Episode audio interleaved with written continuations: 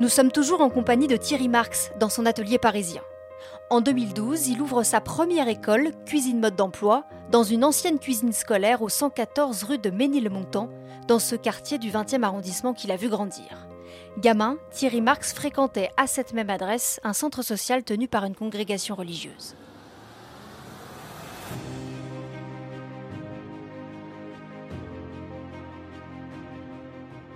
Oui, c'est drôle parce que ça va être juste à côté du, patronage euh, où on allait.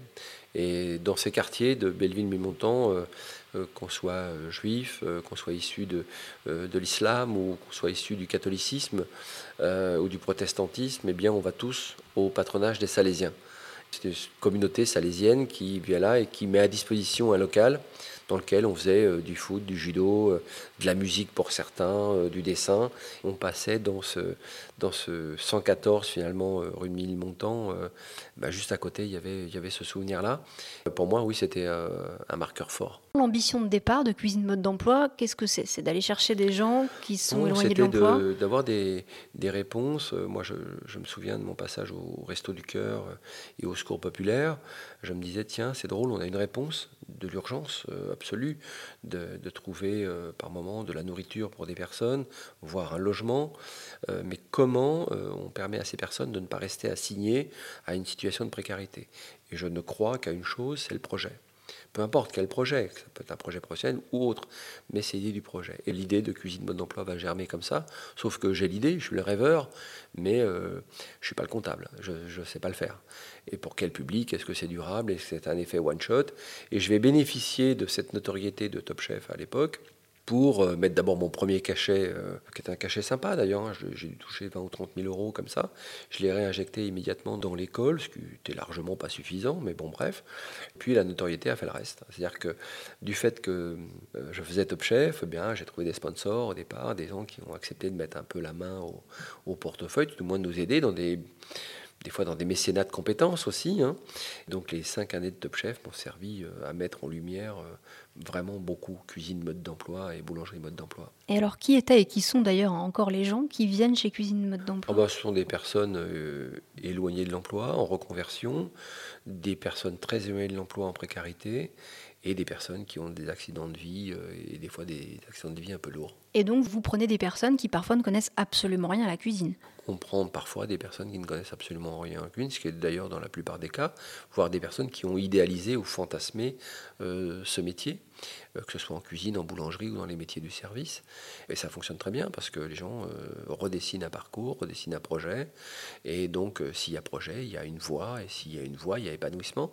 Donc, ça fonctionne bien et assez simplement.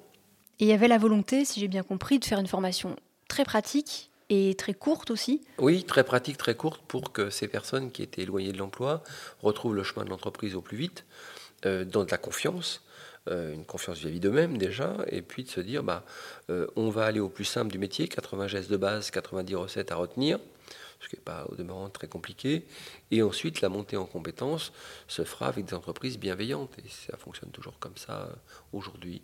D'ailleurs, c'est 92% de retour à l'emploi, et ça a été quand même 7% de création d'entreprise. Du coup, vous rendez un peu obsolète euh, les formations classiques. Euh, je pense par exemple au CAP où voilà, on passe plusieurs années finalement à apprendre ces gestes. Pas, du tout. On a cru ça. On a cru que j'allais rendre obsolète euh, les autres formations existantes, type CFA, école hôtelière, mais pas du tout. C'est pas du tout les mêmes publics. Moi, mon public, c'est des publics qui bien souvent est passé sous les écrans radars. On le voit plus il est, perdu, il ne euh, sait pas où aller, il sait pas à qui s'adresser, il des fois pas les moyens de mettre la main au portefeuille pour le moindre cahier, donc il, faut mettre à disposition de ces personnes une règle simple qui dire la formation est gratuite, mais il y a une monnaie d'échange qui ne s'appelle pas l'argent. Elle s'appelle RER, e rigueur, projet votre projet, le vôtre. C'est votre, pour votre projet que vous allez combattre. Donc ce que vous demandez en échange, c'est un investissement Alors, ce des personnes c'est justement de valider ce RER, e rigueur, rigueur quel projet, l'engagement, lâcher la main du passé, et la régularité, pendant 11 semaines, pas d'absence, pas de retard. Comme ça, vous validez un CQP, un certificat de qualification professionnelle, qui vous permet d'accéder au même titre qu'un CAP à une, à une entreprise. Est-ce que vous avez un peu imaginé la formation qu'aurait convenu à Thierry Marx adolescent, en fait? Non, je n'ai pas imaginé ça. Moi, j'ai considéré que la meilleure des formations que j'avais eues, ça a été le judo. Parce que c'est la même construction que dans un métier. Le judo, c'est mimétisme, mémoire, maîtrise. Vous essayez de copier le geste d'un professeur ou d'un plus gradé que vous, d'en avoir la maîtrise, et une fois que vous en avez maîtrise, vous émancipez avec votre propre geste. Donc on est dans le faire pour apprendre. La mécanique qui ne fonctionnait pas pour moi au collège, c'était apprendre pour faire. Je ne pouvais pas rester assis pour... Euh, donc on considérait que ces, ces, personnes, ces personnalités qui ne pouvaient pas euh, apprendre pour faire étaient vouées euh, à aller vers un monde ouvrier banalisé, pré-banalisé, etc. Donc je considère aujourd'hui, si je vais mener ce combat, c'est qu'il y a plusieurs façons d'apprendre. Et que apprendre pour faire, c'est parfaitement légitime euh, d'avoir un parcours euh, très suivi en scolarité. Et puis, il faut reconnaître aussi les personnes qui sont en capacité de faire pour apprendre. Et c'est pas, euh, elles ne sont pas non plus à ostraciser. Est-ce que vous diriez que la cuisine, c'est un bon ascenseur social? Je ne dirais pas que la cuisine est un, bon ascenseur social parce que l'ascenseur social n'existe pas. Ça veut dire que si on croit dans l'ascenseur, c'est qu'on croit à une, une technologie pour nous promouvoir. Ce qui est faux, vous ne pouvez vous promouvoir que par l'effort. Donc je crois à l'escalier social. Donc la, cuisine est un excellent escalier social. Parce que dans la notion d'escalier, il y a cette notion de l'effort d'aller step by step euh, chercher la voie de l'épanouissement. Et c'est ce qui m'a toujours gêné dans le siècle passé, quand ce monde politique prétendait que l'ascenseur social est tombé en panne. Mais nous, dans les cités, le dernier truc qu'on prenait, c'est quand même l'ascenseur, parce que c'est l'endroit le plus pourri, le plus sale. Donc, je crois à l'escalier social, je crois à l'effort. C'est pour ça que j'ai toujours défendu dans ce bouquin l'idée qu'on n'avait pas appris la solitude. Moi, ma maman m'a appris la solitude, ma famille m'a appris la solitude. Mais euh, solitaire n'empêche pas d'être solidaire, d'être à angle droit comme ça. Et je, pense qu'il faut euh, apprendre très tôt cette notion de l'effort. Donc en fait, votre credo, c'est solitaire et solidaire, ce n'est pas incompatible. Ça veut dire que d'un côté, il y a la notion d'effort individuel, mais qu'on ne peut pas totalement détacher non plus la nécessité de rencontrer les bonnes formations, d'avoir des, des, opportunités. Et ça, ça s'accompagne aussi de politiques public dans ce domaine-là. Mais parce qu'on a complexifié la formation professionnelle. D'abord, elle s'adressait à des gens qui étaient déjà à l'emploi, bien souvent, et puis c'était beaucoup d'argent pour peu de résultats. Or que quand on la rationalise, euh, quand on va à l'essentiel, finalement on gagne un temps fou, en sachant qu'aujourd'hui on apprend plus vite, parce qu'on a deux cerveaux on a un cerveau dans la poche arrière de son pantalon et puis euh, son cerveau sur, sur nos épaules. Donc quand un, gamin aujourd'hui veut regarder une recette, il a 200 propositions de recettes. Qu'est-ce qui me reste à lui apprendre? Le geste, la coupe juste, goût juste et gestion du plan de travail, le feu, la cuisson et le temps, le temps pour faire réaliser la recette et puis le temps, la saisonnalité. Mais une fois que vous avez ces trois piliers, eh bien vous jouez avec les ingrédients vous vous amusez avec les ingrédients. Parce que les recettes, ils les ont, elles sont partout, elles sont totale liberté, ce qui n'était pas mon cas à mon époque. il fallait quasiment voler les recettes du chef. Euh, il fallait vraiment les rançonner, pas d'autre moyen. Oui, et parfois dessiner les mises en place des assiettes. J'ai dû faire une douzaine de carnets euh, quand j'étais chez, Taïwan. Alors, et ne parlons pas du nombre de carnets que j'ai fait quand j'étais euh, au Jamin, dizaines de carnets, parce qu'on ne donnait pas les recettes. Donc le dressage, il fallait le recopier, etc., etc. Aujourd'hui, vous avez plusieurs centaines de salariés en France et dans le monde, et vous dites dans votre livre que vous participez au recrutement de chacun d'entre eux. Oui, oui, parce que j'ai mis des, choses en place. Alors d'abord, aujourd'hui, ce qui m'intrigue, c'est quand même, et ce qui me fait toujours plaisir, c'est que des gens ont plus de diplômes que moi, et beaucoup plus, même plus brillants que moi dans certains postes. Et, euh, mais j'ai toujours deux questions. J'ai toujours deux mêmes questions. D'abord, qui me permet de les connaître physiquement et de leur dire... Euh, pourquoi vous voulez travailler pour nous, finalement euh, Qu'est-ce qui vous intrigue dans notre société? Euh, Je vous avoue très franchement que par moment j'ai des réponses assez Wikipédia, mais la question qui déstabilise le plus, c'est vous voyez où dans deux ans? Ou dans un an, quand ces gens sont très jeunes. et c'est là où on a du mal encore en France à parler d'ambition. Moi, j'aime bien les gens qui ont de l'ambition. C'est un mot tabou encore? C'est encore un mot tabou, oui. Alors, euh, moi, j'aime bien les gens qui ont de l'ambition parce que vous allez pouvoir euh, être win-win, gagnant-gagnant. Donc, euh, dans ce gagnant-gagnant, il y a, bon, bah, vous m'aidez à remplir la mission pour laquelle je vous embauche parce que vous êtes une solution pour l'entreprise. Et en échange de quoi vous êtes rémunéré. Et en plus de cela, peut-être que je peux amener un peu de valeur ajoutée à votre projet futur. Et je pense que cela entretient le lien de confiance qui est absolument nécessaire entre un collaborateur et, son employeur finalement. depuis que j'ai mis ça en place, ça marche pas à tous les coups, mais ça fait quand même une quinzaine d'années que j'ai j'ai un peu moins de problèmes de relations, de départ précipité des collaborateurs qui, à un moment donné de leur vie, euh, dans l'entreprise, me disent, bah, vous savez, chef, euh, je fais encore six mois et je commence à entrevoir d'aller voir autre chose. Et là, j'encourage ce type, euh, ce type de démarche. Donc, ce qui va éviter la frustration, comment tu me quittes, euh, c'est scandaleux avec tout ce que je t'ai appris. Mais voilà, non. Et encore une fois, de considérer que la transmission d'un savoir-faire, c'est pas une mise en conformité de quelqu'un. Donc, ça veut dire qu'il faut apprendre à être solitaire et solidaire. Et donc, quand vous rencontrez quelqu'un pour le recruter, ce qui compte en fait chez vous, c'est que la personne ait une envie, est un projet, est un horizon en fait. Oui, oui. oui parce que les, sinon on baisse la tête et on regarde la terre qui va nous ensevelir, et puis euh, de susciter l'envie de formation permanente. Euh, moi, je crois au cycle des renouvellements, hein, au cycle des, au chiffre 7. Donc euh, tous les 7 ans, c'est-à-dire que tous les 5 ans, j'ai un projet que je vais mettre en, place, que je vais réaliser pour que la septième année, il y ait un nouveau projet qui s'installe. Ce qui me permet aujourd'hui de constater que je n'ai pas mis tous mes œufs dans le même panier. Donc je pense que cette notion du projet est le sens de la vie. C'est quelque chose qui manque par exemple peut-être aussi à l'école? On parle de gamins qui rentrent en sixième, on leur parle du baccalauréat. Or qu'il faudrait euh, parler à la journée, voire au lendemain, ce qu'on va faire. Je pense que un moment, l'école doit être porteuse de projets. Mais au travers de l'école, qu'est-ce qu'on interroge? On interroge la République est-ce que cette République aura un projet pour moi ou pas? Mais ce qui m'intéresse euh, là, c'est que euh, l'école reprenne euh, son cadre éducationnel et se dise, en suivant notre formation, vos cours, vous allez faire de vous des hommes libres.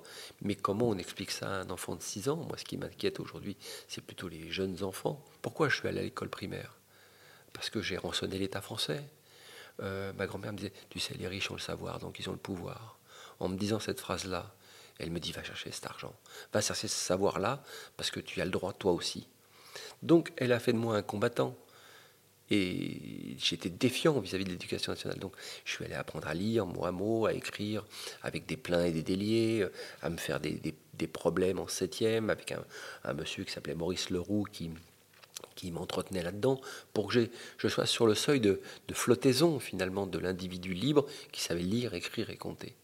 Et ça, pour moi, c'était important. Mais aujourd'hui, quand vous demandez à un enfant pourquoi il va à l'école, il sait comment il y va. Il prend le, métro, le RER, e euh, il y va à pied, il sait comment y aller. Mais pourquoi il y va? Quand vous êtes petit, euh, c'est dur de vous lever le matin, d'aller euh, affronter les autres. Mais si au jour le jour, vous dites non mais c'est génial, j'ai appris un truc de plus, et puis un truc de plus, et puis un truc de plus. Et puis l'école a oublié le faire pour apprendre. Et l'oublie bien souvent ces, ces, personnalités qui ont besoin, pas d'apprendre pour faire, parce qu'elles sont en difficulté avec ça, mais de leur donner aussi l'opportunité d'exister dans des classes où on peut faire pour apprendre. Un grand nombre de professeurs et de, maîtres d'école et de maîtresses d'école ont compris ça. J'étais à Grigny il n'y a pas très longtemps dans, un collège, je vois bien que des professeurs s'approprient certaines méthodes pour faire progresser des, jeunes gens autrement qu'avec la méthode rationnelle, apprends pour faire, tu dois répéter ça dix fois. Il y a des gens qui n'ont pas cette accessibilité Mais vous pensez que c'est comme ça aussi qu'on peut aller chercher euh, les enfants de milieux populaires? Ah mais bien sûr, en leur promettant une société qui, va, qui, leur fait envie. Et aider aussi à la parentalité. Nous, on avait des parents, on avait des, grands-parents qui avaient vécu des choses dures, qui, qui voulaient qu'on soit des hommes forts pour affronter la vie. Le problème, de, euh, le problème aujourd'hui, il y a des gens qui sont en souffrance aussi avec la parentalité. Donc il faut, il faut qu'il y ait un travail de fait sur la parentalité pour les aider, ces, ces gens à, à avoir une vie meilleure et à comprendre aussi pourquoi ils devraient devenir des, des gens plus libres et plus instruits. Il y a de la souffrance partout maintenant. que nous, il y avait des, de la souffrance ou il y avait de la difficulté, mais il n'y avait, euh, avait pas une, une société de consommation et d'hyperconsommation qui était là présente et, et, qui vous fait miroiter tout et n'importe quoi. Donc il faut aussi aider les parents à devenir des, des parents. C'est pas en leur disant qu'ils font pas bien que qu'on va les aider. C'est-à-dire que c'est encore une fois en les instruisant. C'est pour ça que dans nos écoles, on s'est dit, bah, oui, euh, pour passeport pour l'emploi, par exemple, on prend des gens très jeunes, mais pour cuisine mode d'emploi et boulangerie mode d'emploi, on va prendre des personnes qui sont jeunes adultes, et puis des gens des fois qui sont euh, avancés, mûrs, vraiment des, des, gens qui sont des seniors. Et pourquoi on fait ça? Parce que tout le monde a le droit euh, à son projet et à son épanouissement. Et il faut euh, que des gens jeunes croisent des gens plus, plus âgés. Vous dites aussi la liberté passe par le fait de ne pas subir son travail, d'avoir le choix de, de, partir quand on n'est pas content et de changer de travail. Et aujourd'hui, c'est une liberté clairement que tout le monde n'a pas. Et c'est ça aussi que vous voulez donner avec des formations. Mais exactement. C'est-à-dire que faire un homme libre, c'est de faire un homme instruit c'est ce que disait Victor Hugo, hein, j'ai rien inventé. Et, euh, et, un homme instruit, c'est un homme libre. Il va dire à un moment donné, non, non, ce que vous me proposez là comme emploi, ça ne me convient plus. C'est quoi finalement ce dont vous êtes le plus fier dans votre parcours? Cuisine mode d'emploi. Non, c'est euh, c'est quand vous sentez que vous faites des choses qui peuvent aider les autres. Et d'ailleurs, c'est Véronique Colucci qui m'avait dit ça, euh, d'arrêter de penser que je pouvais être un modèle ou, que les gens qui arrivaient euh, au resto pouvaient être des modèles. Non, non, vous êtes là, vous transmettez, vous faites le job, vous rendez des gens heureux, et puis tout d'un coup, les gens, euh, votre métier les inspire. Il faut les aider dans cette inspiration. Mais chacun a son modèle de vie. Il y a des gens qui rêvent. Mes parents ont rêvé d'une maison toute leur vie. Ils ont acheté une maison. Ils ont ils se sont saignés au cas de veine pour ça mais c'était leur projet et ça les a euh, maintenus dans la persévérance. Donc chacun ses projets d'épanouissement, il n'y a pas de règle. Mais euh, effectivement, quand vous avez euh, une somme d'instruction, de, de, capacité à, vous renouveler, eh bien, vous avez cette chance de pouvoir, de ne pouvoir plus subir et dire non, je veux pas de ce job par défaut. Et moi, aujourd'hui, j'ai la chance de faire mon métier sans sa contrainte, sans les irritants. Parce que les irritants, c'était d'éplucher un seau d'échalotes, euh, trois seaux de carottes. Ça, c'était ce qu'on appelait la mise en place. Je fais que de la cuisine par plaisir, pour faire plaisir aux autres. Donc, j'ai plus cette. Euh, angoisse de dire est-ce que j'aurai une étoile de plus, une étoile de moins, bah voilà, 60 balais, vous retracez euh, un cap euh, et, voilà, bien que je sois content d'apparaître dans les guides, d'y être toujours, et, euh, et, que ces guides m'ont amené là où je suis aujourd'hui. Donc, euh, on va pas. Oui, il n'y a plus cette pression des débuts. Mais il n'y a plus cette pression des débuts de vouloir à tout prix déranger les cercles. Je pense qu'entre 35 et 40, voire un peu plus tôt, c'est bien de vouloir déranger des cercles qui ont été établis par les autres. Aujourd'hui, je ne me sens pas dans le besoin de l'impertinence. Je, veux être plus, plus près de moi et de la spiritualité qu'on peut mettre dans la cuisine. Parce que dans la cuisine, il y a une véritable spiritualité. Vous l'avez trouvé euh, où cette spiritualité? Un peu au Japon, un peu dans les arts martiaux? Surtout au Japon, oui. Euh, moi, je me souviens de mon passage au Mont Koyasan il y a, il y a 30 ans. Hein. Je trouvais que le bouddhisme zen était quelque chose d'intéressant, que la cuisine liée à ces temples était intéressante. Après, je suis allé euh, sur les Indes et j'ai travaillé sur la cuisine ayurvédique.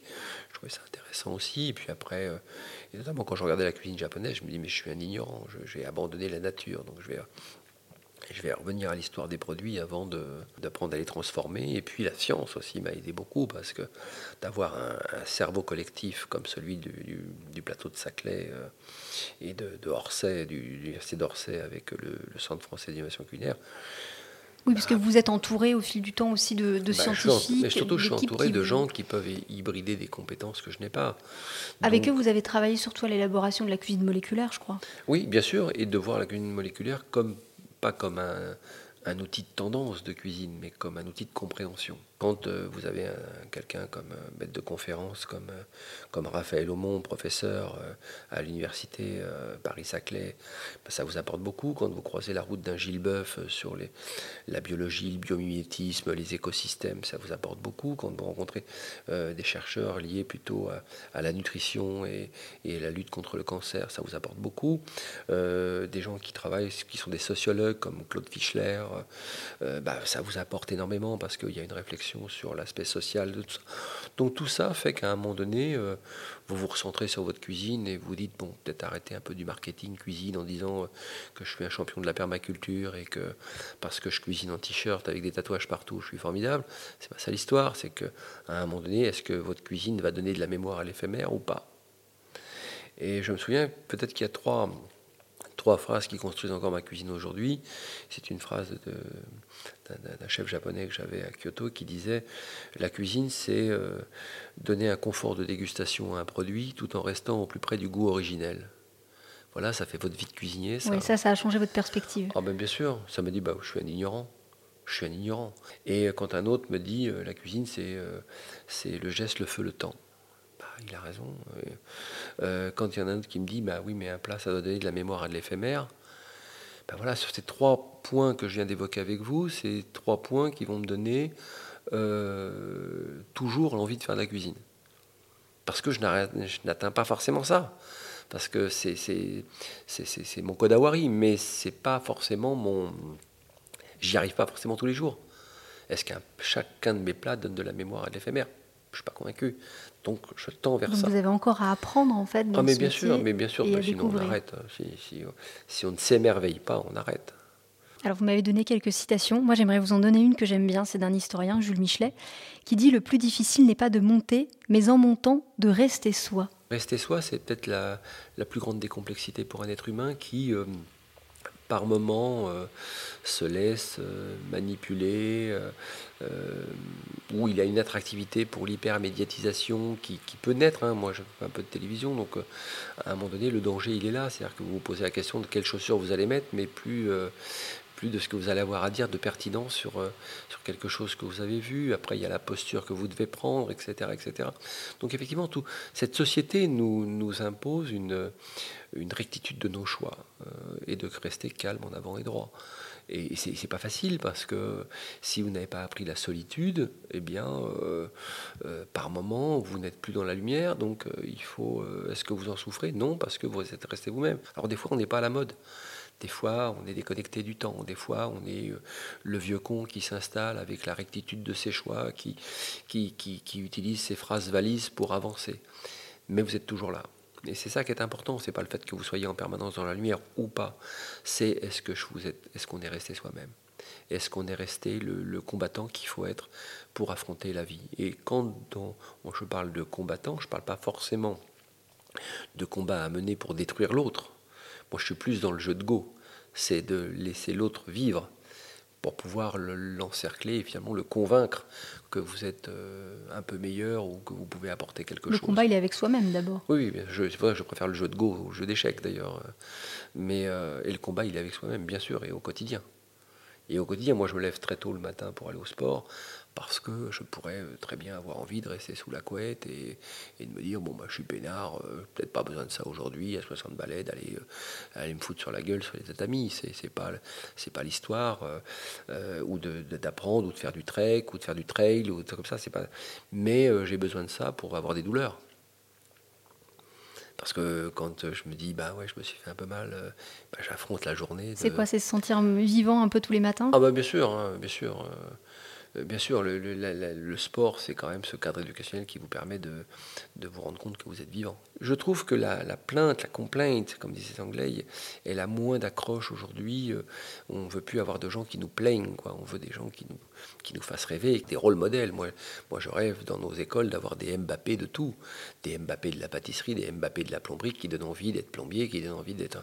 Et que la réussite n'est pas simplement... Euh, et la réussite même de la diversité n'est pas simplement que dans le sport ou dans le showbiz.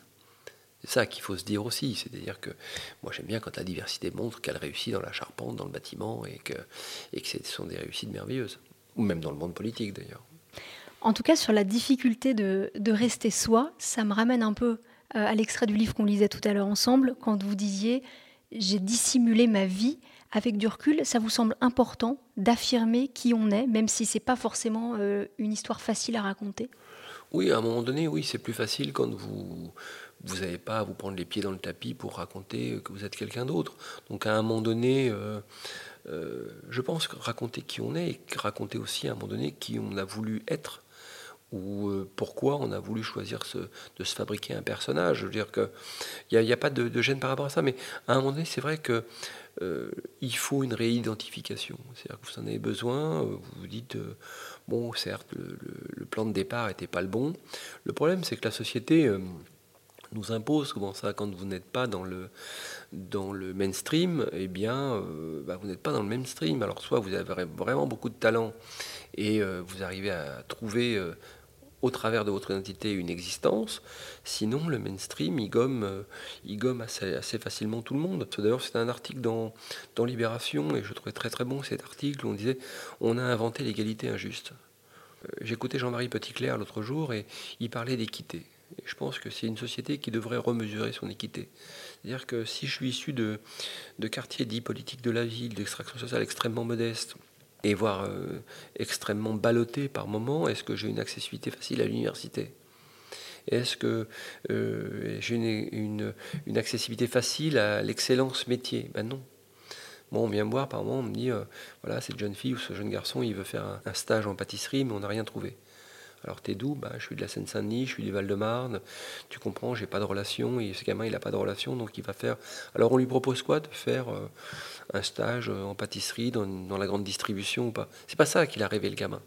Il a rêvé de faire un stage chez Cyril Lignac, de faire un stage chez euh, Patrick Roger, je ne sais pas. Donc vous prenez votre téléphone, parce que aujourd'hui j'ai un peu cette accessibilité-là, et j'essaie de faire en sorte que ce jeune, le rêve républicain, passe par ses propres rêves à lui. Mais là, il n'y a pas d'égalité. C'est-à-dire que même pour un gamin qui voudrait passer le concours de meilleur ouvrier de France, c'est compliqué. Parce que là aussi, euh, bien souvent, l'État s'est dépossédé euh, de certains de ses diplômes et il les a laissés siloter par, euh, par des corps de métier. Donc aujourd'hui, c'est très difficile. plus difficile qu'à mon époque d'ailleurs plus difficile qu'à mon époque. Aujourd'hui, si vous êtes issu d'une diversité euh, sociale euh, ou communautaire, même par moment, eh bien, euh, l'accessibilité à l'excellence va être beaucoup plus dure, beaucoup plus compliquée pour vous. Et donc, cette fragilité-là, moi, c'est mon combat d'aujourd'hui. Pourquoi c'est plus dur aujourd'hui qu'avant? Bah, Parce qu'on a laissé, on a laissé filer 40 ans. Donc on a laissé euh, filer 40 ans de parentalité, on a laissé euh, filer euh, la théorie du low cost, qu'on a cru que tout, moins cher, d'aller fabriquer en Chine serait moins cher et que le savoir-faire français ne valait rien. Donc ça c'est les années 70-80. Donc on va abandonner des gens au non-emploi donc au non-projet de vie, et on leur demande aujourd'hui d'être des parents exemplaires, voire maintenant des grands-parents exemplaires. Non, ça ne marche pas. Et puis on a, on fermé ces quartiers, ils se sont fermés sur eux-mêmes. Il faut ramener euh, l'égalité des chances. Pour ramener l'égalité des chances, il faut reprendre les choses à la base. Qui sait lire, écrire, compter, euh, s'intégrer, et comment cette personne voit dans cette République une possibilité d'épanouissement et qu'elle n'ait pas envie de suivre le premier gourou qui passe. Parce que les gourous avec des mots valises, il y en a plein. Moi, je me souviens dans le texte de Miyamoto Musashi, 17e siècle, il disait si tu croises un gourou, tu le Alors on tue pas les gourous, c'est pas pas bien, mais on peut les quitter si on est suffisamment instruit pour pouvoir les quitter. Donc si vous voulez éviter que les gens suivent le premier gourou qui passe, il faut les instruire. Donc vous allez poursuivre votre, euh, ah, mais complètement, votre euh, œuvre dans la formation, peut-être ouvrir de nouvelles euh, écoles encore, de nouveaux bien sûr, il y, a beaucoup de, il, y a, beaucoup de nouvelles écoles en milieu rural maintenant. Parce que je pense qu'on a beaucoup travaillé sur le, les, quartiers dits politiques de la ville et maintenant on oublie que la ruralité est en souffrance. Donc la, la ruralité recréera des bassins d'emploi et recréera donc des besoins de formation. Donc aujourd'hui on veut être proactif en ruralité. En résumé, vous diriez que vous ne seriez pas arrivé là si, si quoi je dirais que je ne serais pas arrivé là si, un, j'avais pas eu le cadre familial que j'ai eu, et deux, si j'avais pas eu euh, les professeurs, les, les maîtres d'école que j'ai eu à l'école primaire, qui m'ont appris à lire, à écrire et à compter. Après, finalement, j'ai fait comme je pouvais, mais déjà, je trouvais que ce premier cadre éducationnel n'était pas si mal. Merci, Merci Thierry Marx, d'avoir été l'invité des étincelles. Merci à vous pour votre écoute et vos partages. J'espère que ce nouveau portrait vous aura inspiré. Les étincelles sont disponibles entre autres sur Apple Podcast, Spotify, Deezer et Podcast Addict. N'hésitez pas à noter, commenter et bien sûr à partager. En attendant, je vous dis à bientôt pour un nouvel épisode des étincelles.